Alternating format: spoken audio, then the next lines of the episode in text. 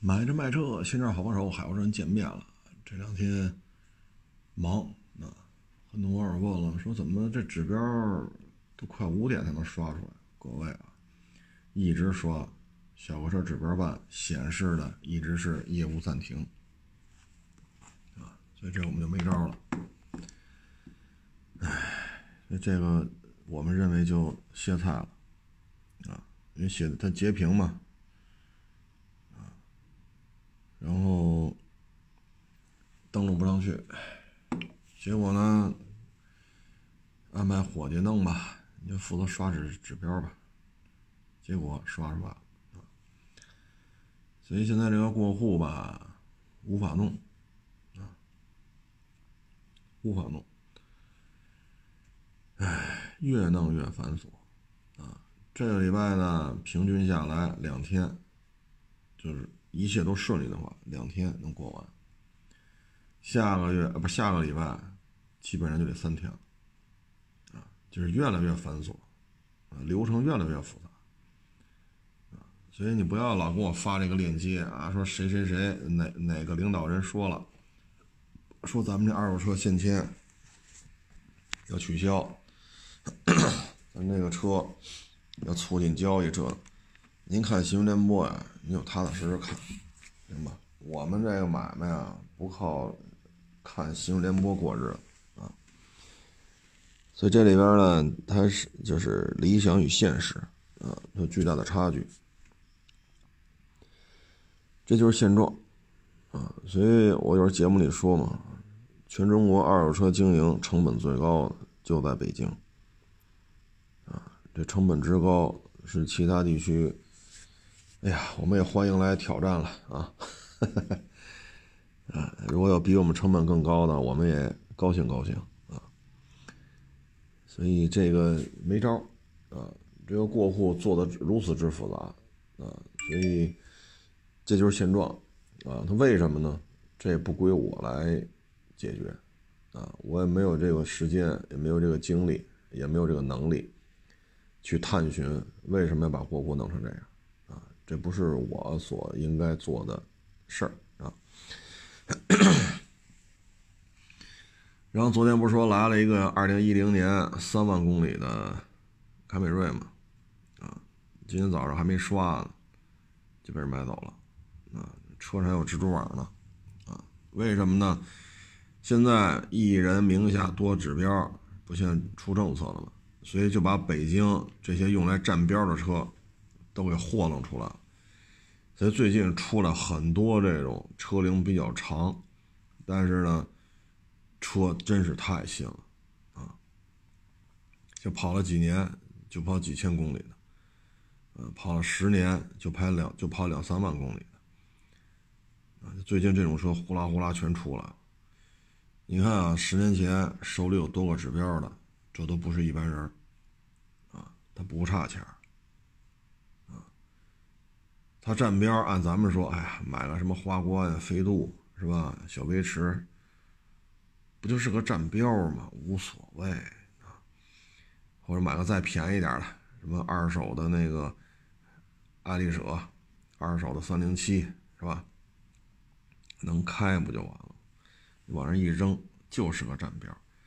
但是呢，在实际就接触当中也发现了，十年前能够拥有多个车牌的人。不能说绝对啊，就是通常经济实力都不是一般人啊。像我们在最近在沟通过程当中就会发现了，有些人占标不能买便宜车，为什么呢？怕邻居瞧不起。虽然占标都得是宝马五、奔驰 E、A 六，占标都得拿这车占啊。我们还见过更邪乎的，马看，Porsche 马看三点六。人拿那个车占标，啊，所以呢，就多指标的，不能说绝对啊，通常经济水平都是啊比较高的啊，嗯，然后最近呢，北京这个车吧，新车也都卖脱销了啊，特别是 A B B、雷克萨斯什么的啊，A 六没有现车。奔驰 E、宝马五，即使有现车，优惠幅度也大幅度缩水啊。雷克萨斯 ES 连在途都卖了啊，就别说店内了啊。所以现在这个你能看出来，一人名下多指标的经济水平啊有多高？这几十万人，北京大概有几十万人名下多标的他们一出动，ABB、雷克萨斯这些 4S 店里边的车基本上扫荡一空。这就是经济水平啊，呃，这就是现状啊。所以我们经常就最近啊，就就经常会会遇到这种车，倍儿新啊，就十万，就二零一零年三万公里。啊，二零一零年十，二零一十年三万公里，啊，就这样的车，原漆，这就是占标用。哎，但是话又说回来了，这个月这么疯狂，下个月？透支，啊，寅吃卯粮，啊，拔苗助长，啊，这对于我们来讲，这个月忙成这个样子，下个月。其实这不是一个正常的市场行为，嗯，嗨，反正很多事儿咱也管不了，咱也没有说到那么高的，是吧？那个那个地步啊，咱看不了那么远啊。反正事儿现在就是这样，啊，行就行，不行也就不行啊。然后今天一网友给我发了一个 MPV 排行榜啊。这榜单里可了不得了啊！嗯，怎么说呢？这个中国 MPV 市场里边的，嗯，相当一部分的市场份额都是上汽啊，都是上汽啊。嗯，上汽呢，就是不知不觉当中，它就变成了现在这个样子。就在 MPV 圈子里，除了他，还真没谁了。这个榜单看完之后，我们也是觉得上汽有两把刷子啊。大家分析一下啊，你看五菱宏光这 MPV 十一月份第一名卖了三万三，第二名 GL 八卖了一万八，这一个走量，一个既走量也挣钱。啊，因为五菱宏光卖不到三四十万的，但 G L 八起步二十三万多，啊，所以这个一个走量，一个走量也挣钱。第三名，五菱凯捷就刚上市那个啊，四座，所谓的六座，它实际上是一个四座车，卖了六千八。第四名，宝骏七三零卖了五千六，然后。再往后啊，到了第十名，荣威 iM 八三千六，第十一名还是五菱宝骏啊，哎呀，你看看这个啊，十三名大通 G 五零，十六名大通 G 幺零，十八名别克 G L 六啊，二十四名通用五菱宝骏三六零。二十七名大众途安八百多台啊，所以这个太厉害了啊！前十名里边前四名都是他的，第十名也是他的。也就是说，销量排行榜当中，其他厂家只能从第五名开始打拼啊！这个就太厉害了，这个啊，这个月奥德赛、艾力绅都进前十了。都卖了四千多，加一块九千一百到九千二百，就就九千一到九千二吧。这也是奥德赛、爱迪生比较好的一个成绩了啊，能卖到九千台以上。但这哥俩合计过万还是差一点啊，大概是九千一到九千二的月销量。G L 八卖了一万八千一百九十六啊，所以二打一只有人家的一半啊。这个上汽呢，你看见没有？他当时收购双龙，最大的想法呢，就是弥补它的短板。它的短板呢，就是弄这些玩大梁的车。这个不是他所擅长的啊。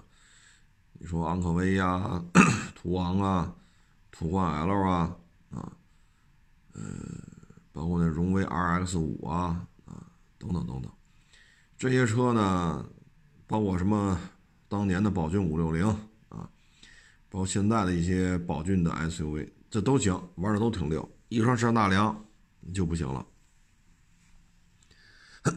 所以呢，你看啊，长城系是皮卡加 SUV，特别是现在坦克三百以上，啊，坦克三百、哈弗 H 九、长城炮这仨都是带大梁的。这个现在到什么程度啊？您现在交钱，春节前提不着车，就坦克三百，那个没大梁的哈弗大狗，订单一万多，每个月产能。三四千，所以您现在交钱，春节前你也拿不着车。你看有大梁的没大梁的啊，一个大狗，一个坦克三百啊，就都这么火。所以这个上汽这边呢，对 MPV 这块儿就有点像长城在 SUV 和皮卡圈里那个江湖地位。长城半壁江山啊，市场当中半壁江山都是它，MPV 半壁江山都是上汽的。所以上汽这方面做的是非常好，啊，嗯，这应该说是，哎呀，达到了一个比较高的一个水准啊。这里边呢，我觉得对于广汽来讲呢，可能就是形成一个比较大的压力。广汽呢，也是一个认认真真做事儿的一个主机厂，但是呢，你说走 SUV 这个路线，嗯。不知道为什么最近就突然一下就不是那么灵光了啊！走 MPV 呢，现在叫 M 八了啊，原来叫 GM 八，我那 GM 八刚卖了啊，M 八呢，嗯，卖了，我看一眼啊，四千七，荣威那个呢，i M i Max 八卖了三千六啊，等于从 M 八对 i Max 八值来看呢，四千七对三千六，等于传奇还多卖了一千一啊。这个也不错，这成绩四千多也不错。但是呢，从广汽这边来讲呢，你说 SUV 你有什么霸主性地位的车型吗？你现在看 GS 三、GS 四、GS 八，啊，这个都不是那么有影响力。特别是 GS 八，当时是要加价的，但是不知道怎么回事，突然一下就不行了。啊，这个车吧，现在看呢，就这几大家一汽呢，就是走红旗系列，嗯，运作的也很好，非常好。长城呢，就 SUV 皮卡，啊，上汽呢就是 MPV 半壁江山，广汽呢，哎呀，其实广汽过手的企业挺多的，但不知道为什么就拿不出一个拳头产品来。我个人比较倾向于呢，就是他应该把他的 MPV M 八再精进一下啊。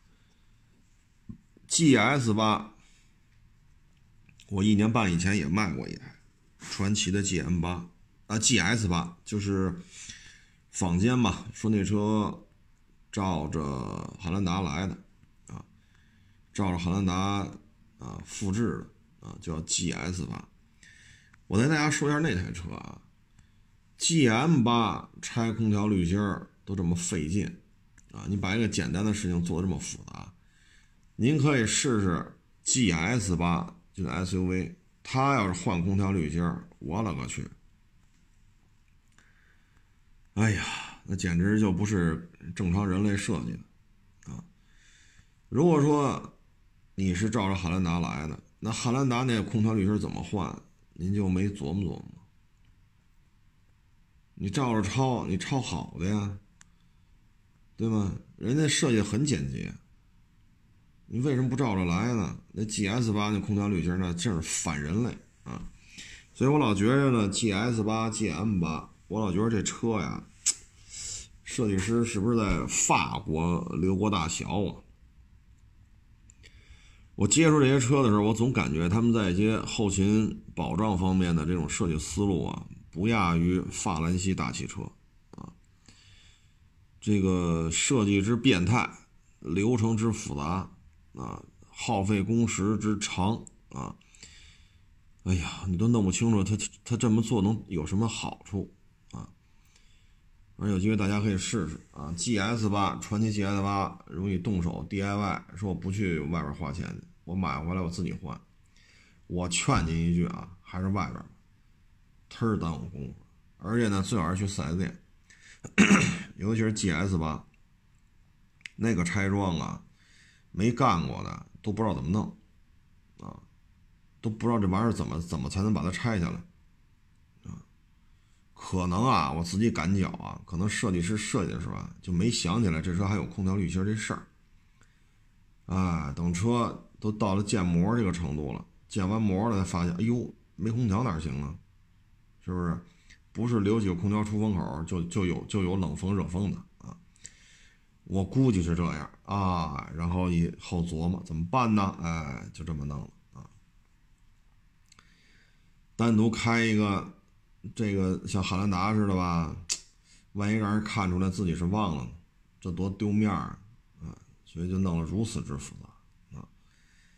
哎，所以我觉得广汽传祺的这些在车间里干活的这些兄弟们啊，也真是辛苦了啊。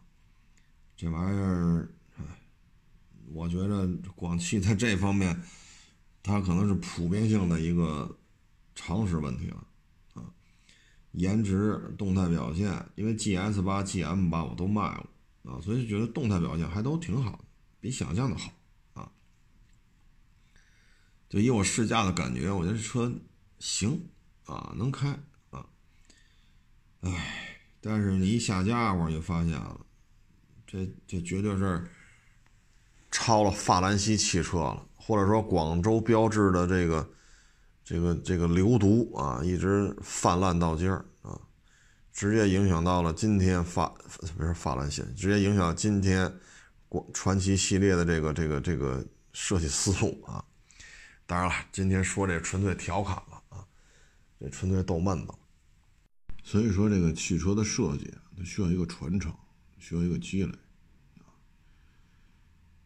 嗯，您现在自媒体啊，汽车媒体啊，更多的呢还是说你能跑多快啊？哎，做个零百啊，你刹车怎么样啊？做个一百到零啊，油耗怎么样啊？哎，我选择这个呃高速公路啊、郊区啊、早晚高峰啊，三三开，哎，我去跑去啊，噪音是多少啊？哎。跑到一个固定的路段，啊，固定的车速，啊，然后环境噪音保持一致，测一下啊。这些看到的呢，实际上，嗯，普通消费者他开的时候，他或多或少也能感受到。但是你真是到了说这个，嗯，长期持有的时候，可能就是一些设计层面的一些，呃，是否方便？啊，是否耐用，这时候就会体现出来。所以有二手车吧，你说整天跟这儿费爪子，冻得哆啰哆嗦的，啊，为什么觉得值得一干呢？第一，你这车你这么折腾，你才能对于车况有一个非常全面的了解，啊，避免经营当中出现一些问题啊。第二。你通过这种接触，你会发现了不同品牌设计思路是不一样。第三，不同历史状态的品牌设计的成熟度也是不一样。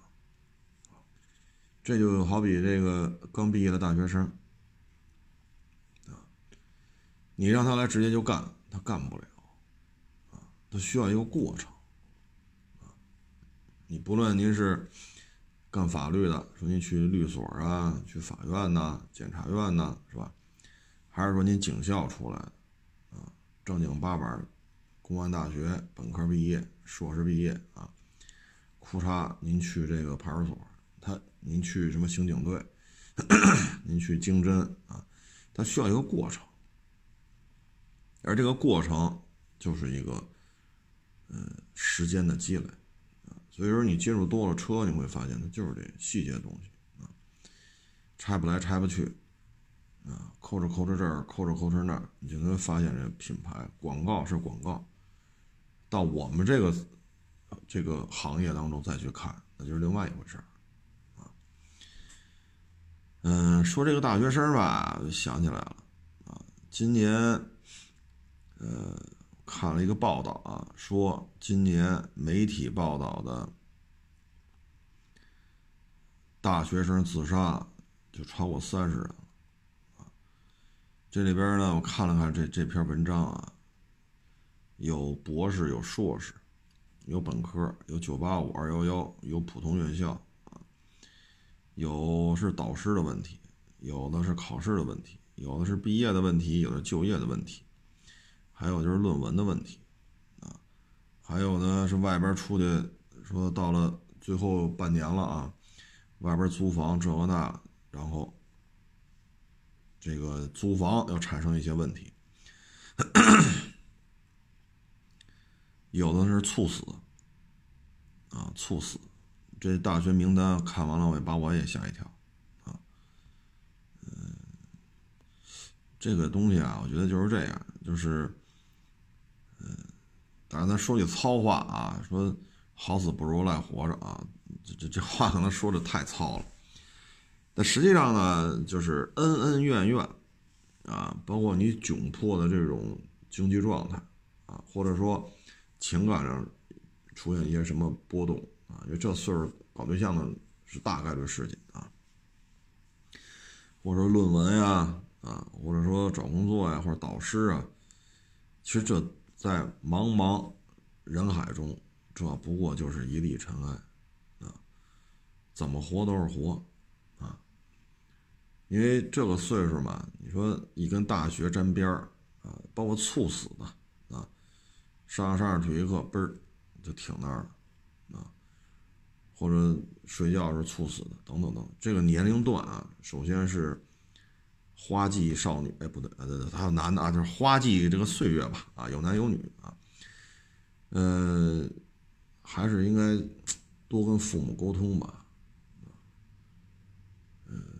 这个里边常见的问题是什么呢？就是考上大学之前，你比如在名牌大学啊，你考上大学之前啊，有些什么一些非常高精尖的大学啊，那可能你在你们高中的时候，那您可能就是一个特别牛的一个学霸啊，要不然你考不上这些特别牛的学校啊。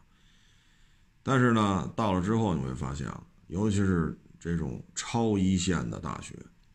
全是学霸，啊，能考上去的没有废物点心，都是学霸，啊，就是这个，是吧？那可能你原来在你们学校万众瞩目，啊，你恨不得在你们全年级都是前三，啊，一天到晚的从校领导到老师，到同学，到学弟学妹。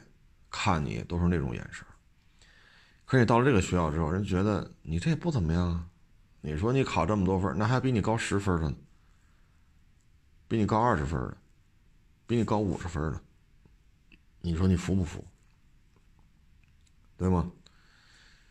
所以这个时候呢，特特别容易出现一些情绪上的波动。他毕竟年轻嘛，十八岁，一般来说考大学平均来看就是十八岁左右啊，似懂非懂。你看这个外形啊，大体格子，这已经是成年人了，但其实心智啊还是不成熟，啊，特别是远离家乡，啊，然后是集体生活，所有的人事儿，包括这个城市，可能都是完全不了解的，啊，至于说上着上着，像今年这个情况，我觉得主要原因是什么呢？找工作不好找。找工作确实不好找，今年九月份毕业的，很多单位都是裁人，你怎么找工作？啊，我身边就有这个朋友家里的孩子，大学毕了业了，天天去找工作，一找找几个月，哪儿都找不着，最后呢，只能是，嗨，反正确实表现，就那个工作确实也。不，就就那份工作本身，我们觉得可能不适合这个岁数人去干的，啊，没办法。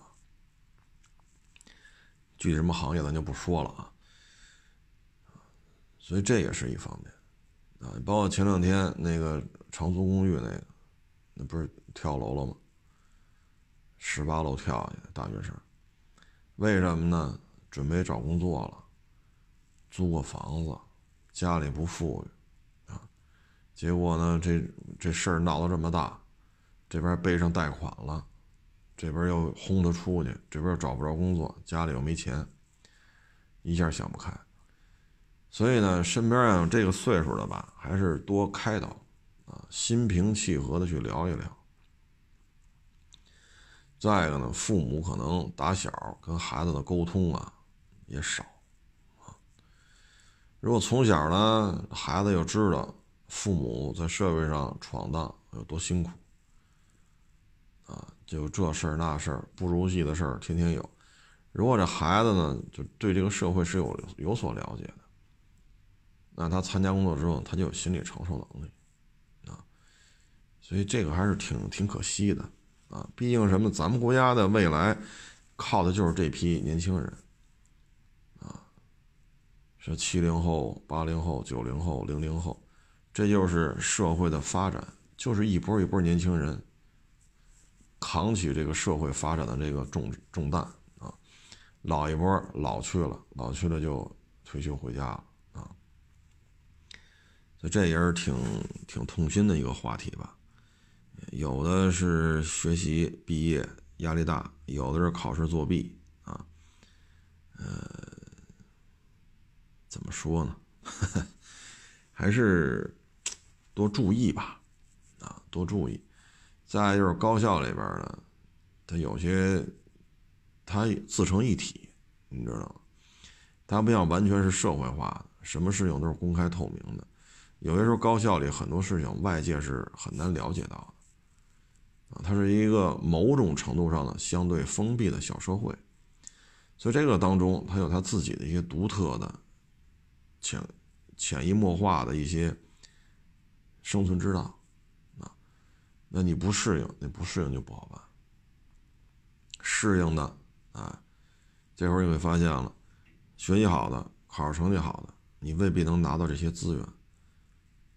因为什么呢？你得按照这个游戏规则来，所以个别的高校当中也会出现这种问题，啊，包括前些日子吧，也是一发小跟我聊天了，他们他生孩子生的早，二十出头就生孩子了，现在孩子也大学快毕业了，他就说嘛，原来呢说差不多啊，什么入党之类的差不多。但是呢，负责这事儿的老师呢，今年突然不在这干了。新来的老师呢不认识，所以就戏戏就不大。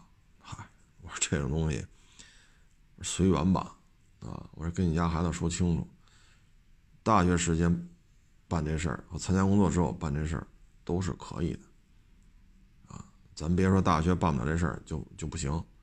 千万别有这种想法，一定得跟孩子说，人生旅途啊，不如意的事情十之八九，哪那么多让你觉得痛快的啊？所以我觉得这有些事儿就得说在前头啊，因为太年轻了，他有时候想法什么的啊，很容易就是想不开啊。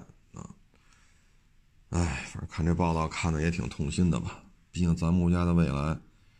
靠的还是他们，啊，嗯，前两天我还看了一个，呃，也算是一个做做经济的啊，一个一个一个算是一专家吧，啊，他写他拍了一个小视频，啊，然后拍的呢就是怎么说的呢？就说现在呢，这个。很多大学生，他是有各种债务。这个债务的呢，有的呢来自于学费，啊，它是一种各种形式的贷款吧，来交这个学费。有的呢是在大学期间啊，他生活上呢和学习上种种原因啊，比如说花吧、借吧啊，通过这个来进行一些消费啊，有些呢是那什么，嗯，有些就是确实啊是为了学业啊，比如说要筹一点钱报一个什么考级呀、考证的班儿啊，有些时候呢可能要。比如买一部电脑、笔记本电脑等等啊，有的呢就是互相攀比啊，他这有 LV，我就得有 GUCCI 啊，这个那那个这个啊，他是 iPhone 十二，我就买 iPhone 十八；他 iPhone 十八，我得买 iPhone 八十八啊。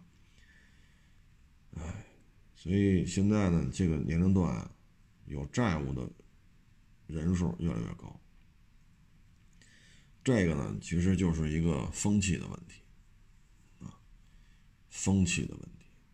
你不努力学习，不努力的去工作，你的这些通过借钱、借贷消费，什么 LV、GUCCI，啊，什么萨琪玛，哎，不对，那叫什么玩意儿？你瞧瞧，那洋牌子我也忘了啊，我脱口而出萨琪玛啊，萨琪玛不是奢侈品啊。就是，就是一个观念，一个氛围的问题，啊，嗯，我原来看过这种报道，啊，说一个女孩啊，想步入上流社会，啊，借了六万块钱的债吧，好像是，通过一些其他的借贷平台，然后呢，去打高尔夫球，哎，去骑马，马马术俱乐部，啊。然后呢，那种高端的那种什么，练瑜伽的啊，什么高端的那种咖啡厅啊，结果呢，用了三个月，啊，六万块钱就花的一干二净，平均一个月两万消费啊。那您步入上流社会了吗？没有，啊。哎呀，这一天。今天对还来一网友啊，博士，三十多了啊。其实呢，博士啊，哎呀，怎么说呢？你像我们这个小学肄业的时候，我们得仰视啊。但其实博士啊，并不是那么好混。你拿到这学历了啊，小单位呢，哎呀。这个东西，你得看福利待遇啊，否则的话呢，人家用你呢，人家心里也有点想法。您呢，也有您的想法。大点单位吧，那可能博士就不是您一个啊。再大点单位吧，就该聊了，你本科哪儿上的呀？你那硕是哪儿读的呀？您这博在哪儿读的呀？您导师是谁呀？你像北京啊，咱就以医疗科来讲，就那几家医院啊，人家要的学生只要那几家学校，只要这几家学校的这几个导师的，你还得是博，不是这几家医院的，或者是呃，不是这几家学校的没戏，是这几家学校的，不是这几个导师的。没戏，是这几个导师的，还得是这专业对口的，然后恰好今年招，否则还是没戏。所以有时候这个真是，哎，真是不容易啊。嗯，所谓的搞科研嘛，这一聊啊也明白，有了项目就有了经费，啊，有了经费就。呵呵哎，这就取决于方方面面了，啊，所以我觉得有时候博士吧，也是蛮辛苦的，啊，因为你已经高高在上了，你想放低姿态，别人也不可能说拿你当一文盲看待，你毕竟是个博士啊，是不是？咱这学历不是马路边花一百块钱买的，咱正经八百考下来的，所以这个圈子里边吧。也确实挺难，啊，挺难的。嗯，其实说到这儿吧，我们想说什么呢？就是今天啊，我看了一下中芯国际啊，中芯国际呢，这个这不是那个算是什么什么欧嘛啊，辞职。其实现在呢，缺的是什么呀？人才、设备、技术。啊，尤其是到了高精尖这个地步，啊，你从什么台积电这儿那儿弄啊，挖人才啊，你做到十四纳米，甚至更往前走一步，你会发现没有光刻机还是不行。那现在呢，可能还是要夯实基础吧，不再一味追求七纳米、四纳米、三纳米，可能。换一个思路，把基础夯实。但是我觉得这个圈子里可能还需要，其实辞职这个人，我觉得也是人才。但是现在没有办法，被卡脖子啊！所以看华为现在有多难啊！因为今天跟这博士聊完了嘛，也是一门心思想做科研，但是没办法，经费呀、设备呀，什么都靠边站。啊也是，我要说论资排辈吧，可能也不太合适，但多多少少有点这个意思啊。也是一门心思想干点事儿，但无奈啊。其实你看现在这大平台也是，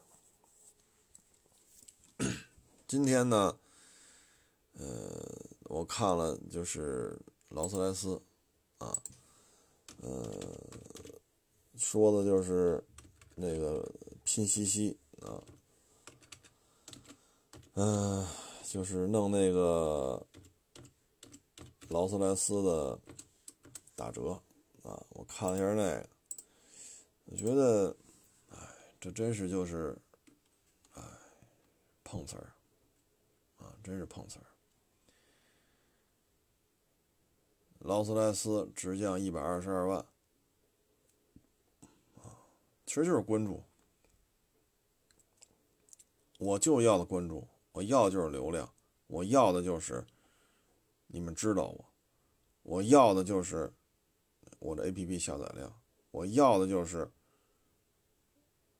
让所有的汽车高端用户关注到我。上一波是碰瓷儿的特斯拉，把这种中产阶级的目光都吸引过来了，他们不屑于说。为了买买一包洗衣粉去打多少折？为了买一箱可乐打多少折？他们不屑于关注这。那 OK，我弄一特斯拉 Model 3，这是你们关注的吧？哎，成功的吸引了你们。如今弄劳斯莱斯，这又吸引了中产阶级，或者再往上。其实，哎，我觉得这东西，哎。流量啊，这个那个呀。那天啊，我看了篇文章，就是说现在这些平台啊，热衷于什么呢？给年轻人放贷啊，花吧借吧啊，就热衷于给年轻人放贷。放贷之后，这个债权打包当一金融产品销售，再拿回钱来再去放贷。三十亿的本金能放出一千亿的债，就这么周而复始的滚来滚去，要不然就跟最底层的这些菜农、小商小贩抢饭碗，什么一分钱一个的鸡蛋，啊，什么一分钱一斤的这个白薯或者叫红薯、地瓜啊，甭管你叫什么吧，一分钱一斤。那你说这些平台它有钱没有？有钱，有的是钱。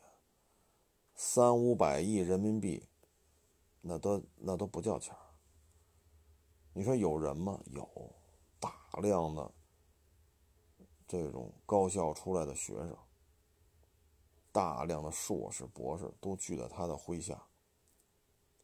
有钱，有人，有平台的这种。自身的这种天生的大量的流量，那您干点应该干的事儿，要么就是给年轻人放贷，要么就是跟这些最底层的菜农、小商小贩抢饭碗，以至于到最后，他可能一块钱一个鸡蛋就这么卖下去吗？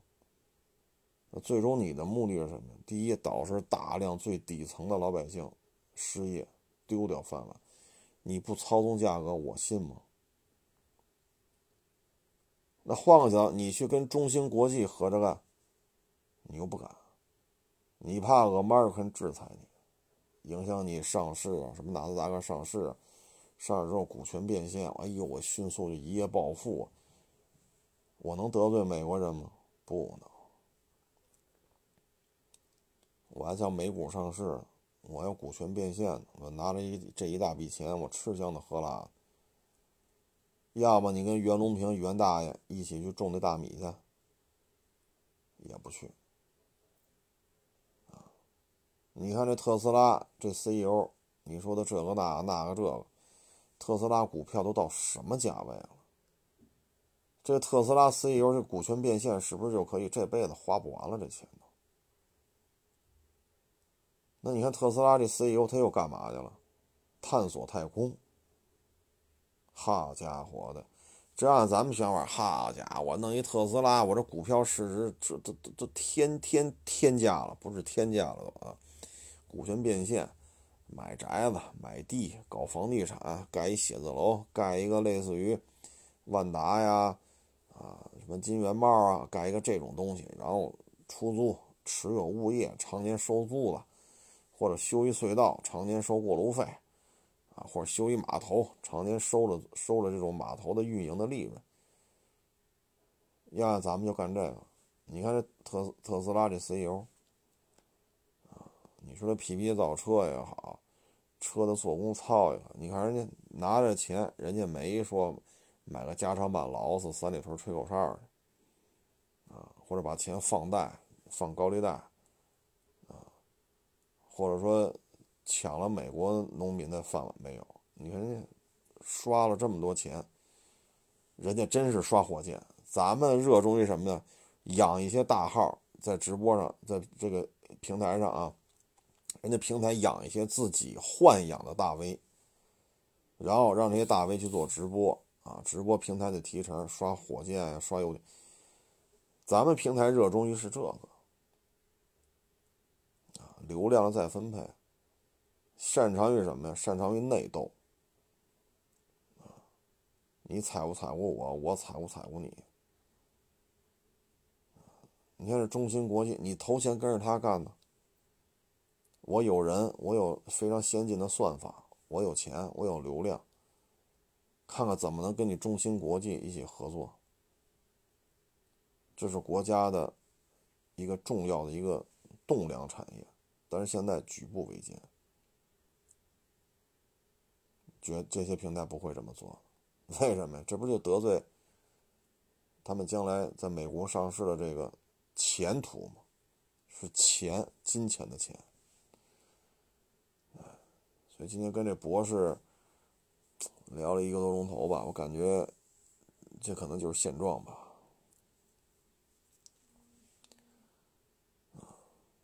包括咱们刚才也聊了，大学生为什么这么多自杀？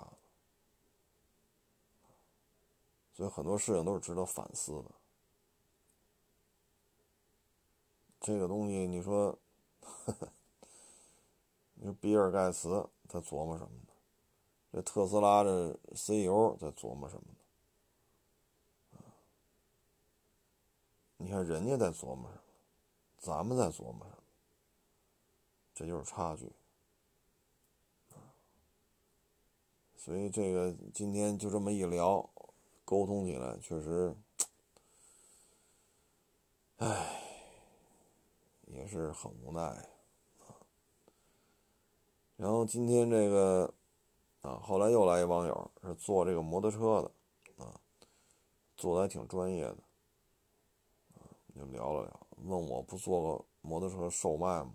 嘿，我说这。我没这精力啊，我弄这个。再说了，你弄一摩托车行，这占地面积也不老小。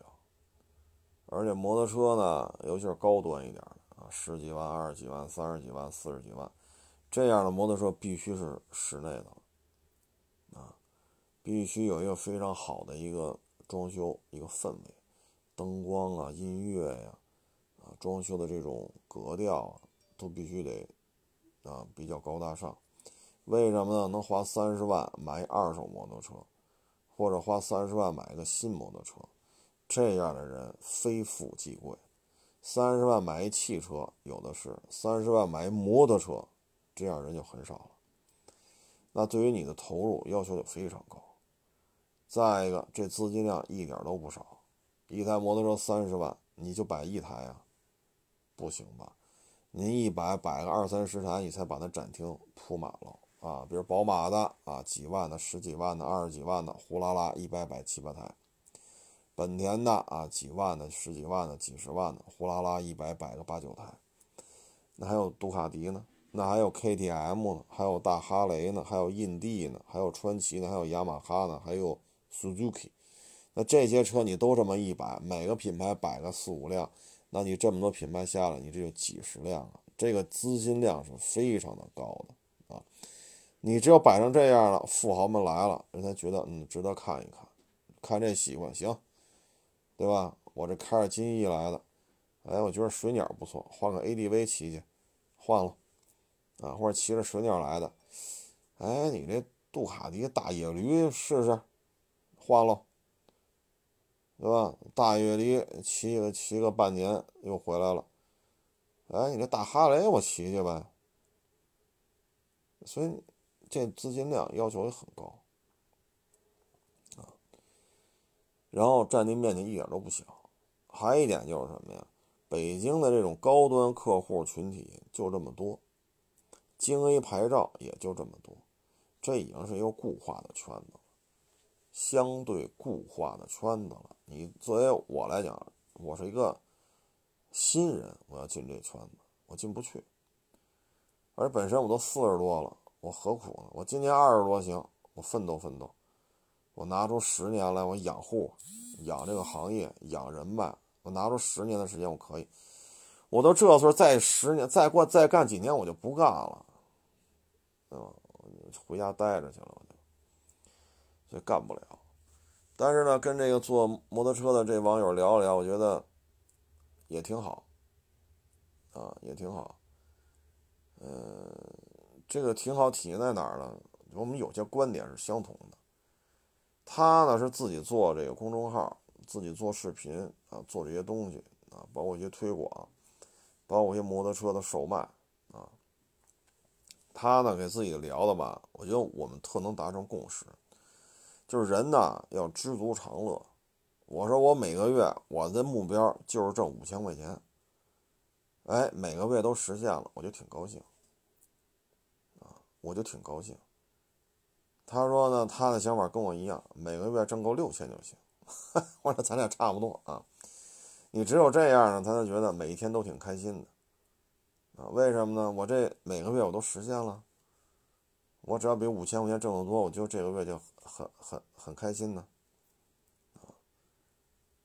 所以这个圈子有时候你搞医疗的、搞教育的、搞房地产，包括我们这倒腾车的，他有时候需要一个乐观的。心态，人活着啊，你像我混到今天这个份儿上，比上不足，比下有余，够吃够喝就行了。卖了这车，咱把这车给人说清楚就行了。咱也不说什么都懂，咱也不说什么都明白。万一明天有人堵着我店门口骂大街呢，说我卖事故车呢，那就明天的事儿了。今儿咱哎踏踏实睡一宿觉，那咱今儿就知足。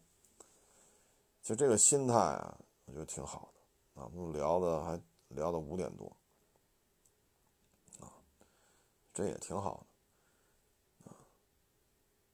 你说跟这个总摩托车这个网友聊，你看北京的户口，人家通过考学的方式考到北京，然后落户拿到了，房子也买了，北京的汽车号牌人家有一个，什么也不愁了。做点自己的这个自媒体，也没有太高追求，能养活自己就完了，啊，就完了。这样的话呢，反正做的很轻松，我这不是挺好吗？但你要说真开摩托车行，我是不建议，啊，因为这个太累了。你一旦有了实体店，特别的累，啊，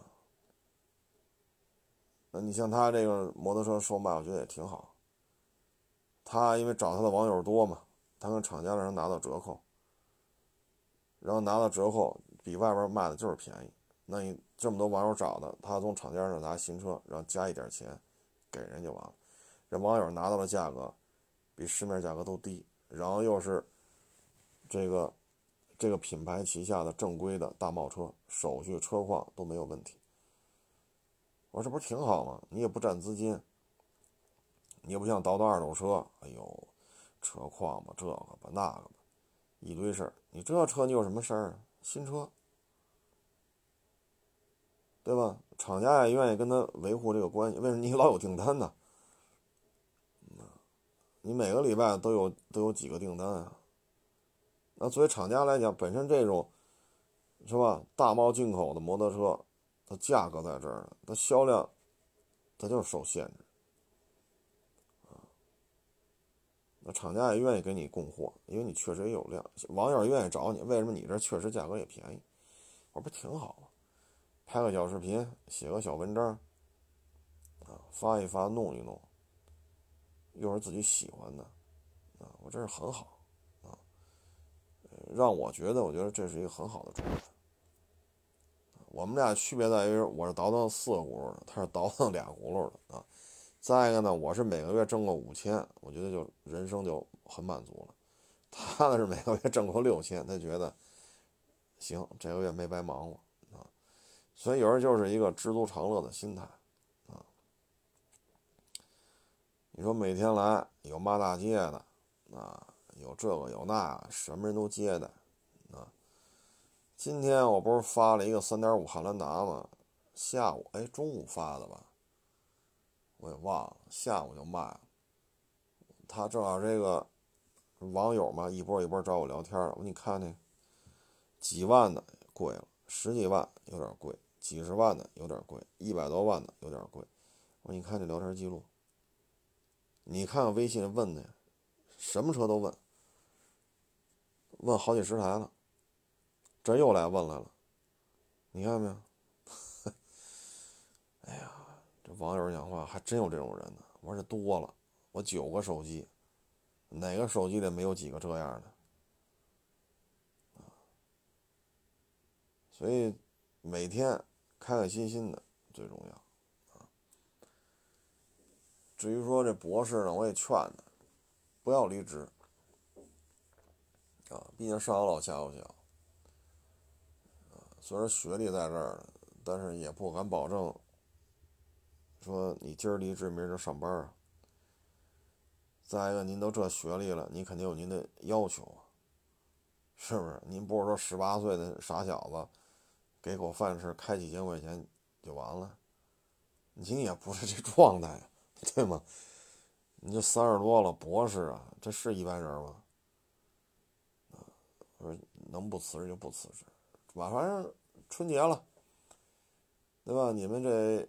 也能放点假。我说您这个师哥师弟师姐师妹的，对吧？导师，我走动走动呗，啊，看看有没有更适合你的，啊，哎，反正都有烦恼，啊，那归了归齐呢，还是一个知足常乐，啊，嗯，至于孩子教育的问题啊，我觉得是这样。如果说您在北方，长江以北。或者黄河以北，那北京呢？您户口进不来，那您孩子在这边上学呢，确实有很大的限制。我觉得呢，如果您的户口解决不了呢，我一个方案啊，就是你去天津买房，天津的房价不贵，两万多块钱就能买到一个位置还不错的房子了。如果三万或者三万多，哎呦喂，那您这。那真是可挑的余地就非常大了，啊，跟北京、跟深圳、跟上海相比，天津的房价很低。但是呢，作为一个直辖市，它的教育资源、医疗资源还是有的直辖市的这种水准的啊。呃，所以我觉得那边落户呢，基本本科啊，它落户就有一些条件了，到硕士会低一点，到博士就更低了。其实可以去那儿落户。啊落户之后拿到天津的这个，这那叫什么什么户口来着？我忘了。然后就去买房，学区房挨着地铁，市中心，把这几个条件卡住了，找一个是吧？南北通透的，啊，也不用太大，太大就贵了，便宜便宜也两三万一平吧，是吧？这样吧，孩子将来上学、考大学，包括老人看病，相对而言以天津直辖市这个水准来讲。还是可以的，但是呢，物价特别，我就说房价，别说物价，就房价这块确实便宜啊。这样的话呢，对于下一代来讲，可能就会好很多。那你说进北京拿不着户口，那孩子也进不来，就这么简单。北京跟上海、广州、深圳、杭州什么，呃，南京都不一样啊，包括重庆、成都啊，啊，包括刚才说的南京。啊包括厦门等等等等，他们包括合肥，他们有很多人才引进的渠道。但北京现在呢是人员疏解，就往外往外走啊，所以政策是不一样的。北京就是非首都功能的疏解啊，具体怎么执行您自己理解啊，我就别说那么详细了。所以呢。我觉得天津是一个，就是黄河以北啊。如果您不想离开北方，我认为比较好的去处就是天津。本身天津确实好吃的也很多，天津也是曲艺的发源地啊。说相声那这根正苗红啊，您的精神生活应该是很充沛的，吃啊喝呀啊听相声，哎，我有时候也特别爱听天津本地相声演员说相声。挺有意思的，啊，挺有意思的。基础教育水平买学区房也是有保证啊。哎，反正人活一辈子嘛，啊，自己舒服就行了。你不能说我不开劳资上班我就白活，那您这个，您这种想法就说明您白活了。啊，人的命天注定，咱有多大能耐？以这个岁数啊，都应该有所了解了啊！不论您是三十三十五、四十四十五、五十，您这辈子大体什么情况，你心里多少有个判断。特别像我这个岁数啊，你说我非得好家伙，我要当全国人大代表去，那我是想瞎了心了。我非要去打 NBA 去，那我也是吃错药了，对吧？你说我这裤腰。啊，我这大体格子，我还非得跳芭蕾去，那我也是该该去精神病医院看看去。您能干点什么，您心里就清楚了。尤其是我这个年龄啊，可能三十或者三十五，可能还没有这么强烈的感觉。到了四十岁或者四十多岁，这种感觉就很清楚了。您就这本事，你干不了别的，所以呢，就顺势而为了。啊，能干点什么就干点什么，干得好呢，就比干得坏要好一点，对吧？嗯，反正人这一辈子就这样，啊，嗯，今天还有网友找我了，说您这有商业价值啊，您这应该包装一下，推广一下，是吧？找那个新车厂家，咱也拍片子呢，一个片子给多少万？这那，哎呀，我说。我海国试车好像是零九年吧，我就用，好像是啊，不是零九是一零。我说用到今儿要一零年，我用到二零年就是十一年，要是零九年用到二零年就是十二年。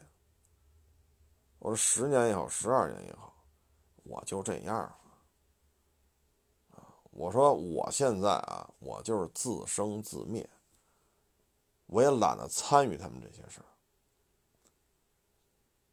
不能说全干过吧，那但是大体上咱溜达过一圈大体上知道了一些媒体这个那个，厂家、媒体、平台这三者之间是怎么样一个闭环关系，这钱怎么就能转过来？怎么就转一圈大家都沾巴点啊？但是呢，还是刚才那句话，我这个岁数了，我知道自己几斤几两了，所以我都没那个想法。您就不用站在我办公室里头，这个这个，哎呀，这个难不行了，难受啊！哎呀，这个商业价值没有得到开发呀！哎呀，这个，我说我都没觉得这是个事儿。我说您搁这急什么呀？是吧？我说我就是属于自生自灭，啊，没有那么高的诉求，啊，所以您都不用操这心啊。站在你面前的海阔试车属于没有上进心的主，哈。自生自灭，随波逐流了啊！您可别这么操心，您可别这么痛，什么痛心疾首啊！所以这就是开心就好。到这个年龄呢，就是咱哥俩聊得来，那咱就聊；聊不来，谁也犯不上巴结谁。谁巴结谁呀？对吗？你能干我就干，不能干就关门回家。我巴结谁去？你说我巴结谁去？对吗？我给工商局送点礼，我这呼啦呼啦就每天都有十个八个找我卖车的。我给派出所送点礼，我这每天呼啦呼啦就来一百多人买车了。我给税务局送点礼，好家伙，呼啦呼啦，我这车就每辆多卖十万，有什么用啊？你该干什么干什么去，对吗？你收不来车跟人家有关系吗？哼。你生意上卖不出去，你跟人有关系吗？所以我这个岁数，我觉得就是看得开了。巴结谁呀？巴结？你看原来管我的这个人当权的时候，我都不搭理人家。人家一说办退休了，不管这事儿了，我给买两瓶酒啊，买两条烟呀，逢年过节看看人家。为什么？您不当权了，按某些人认为您没什么价值了。我这时候觉得，哎，可以跟您叙叙旧。当然，我也是高攀啊，毕竟是长辈，啊。我觉得就以咱这性格，咱就这德行了，随波逐流，自生自灭，放飞自我了。所以您不用上我办公室里头，哎呀，这个难受啊！这个商业价值早一天开发就是，哎呀，您今儿开发，您明年也纳斯达克也上不了市，因为我不是那块料啊。您非砸个几千万包装我，我觉得，哎呀，您非要包装，咱也不拦着啊。但是呢，咱就这能力，咱没有必要胡说八道、生编硬套、愣往上凑啊。哎，行了，不多聊了啊。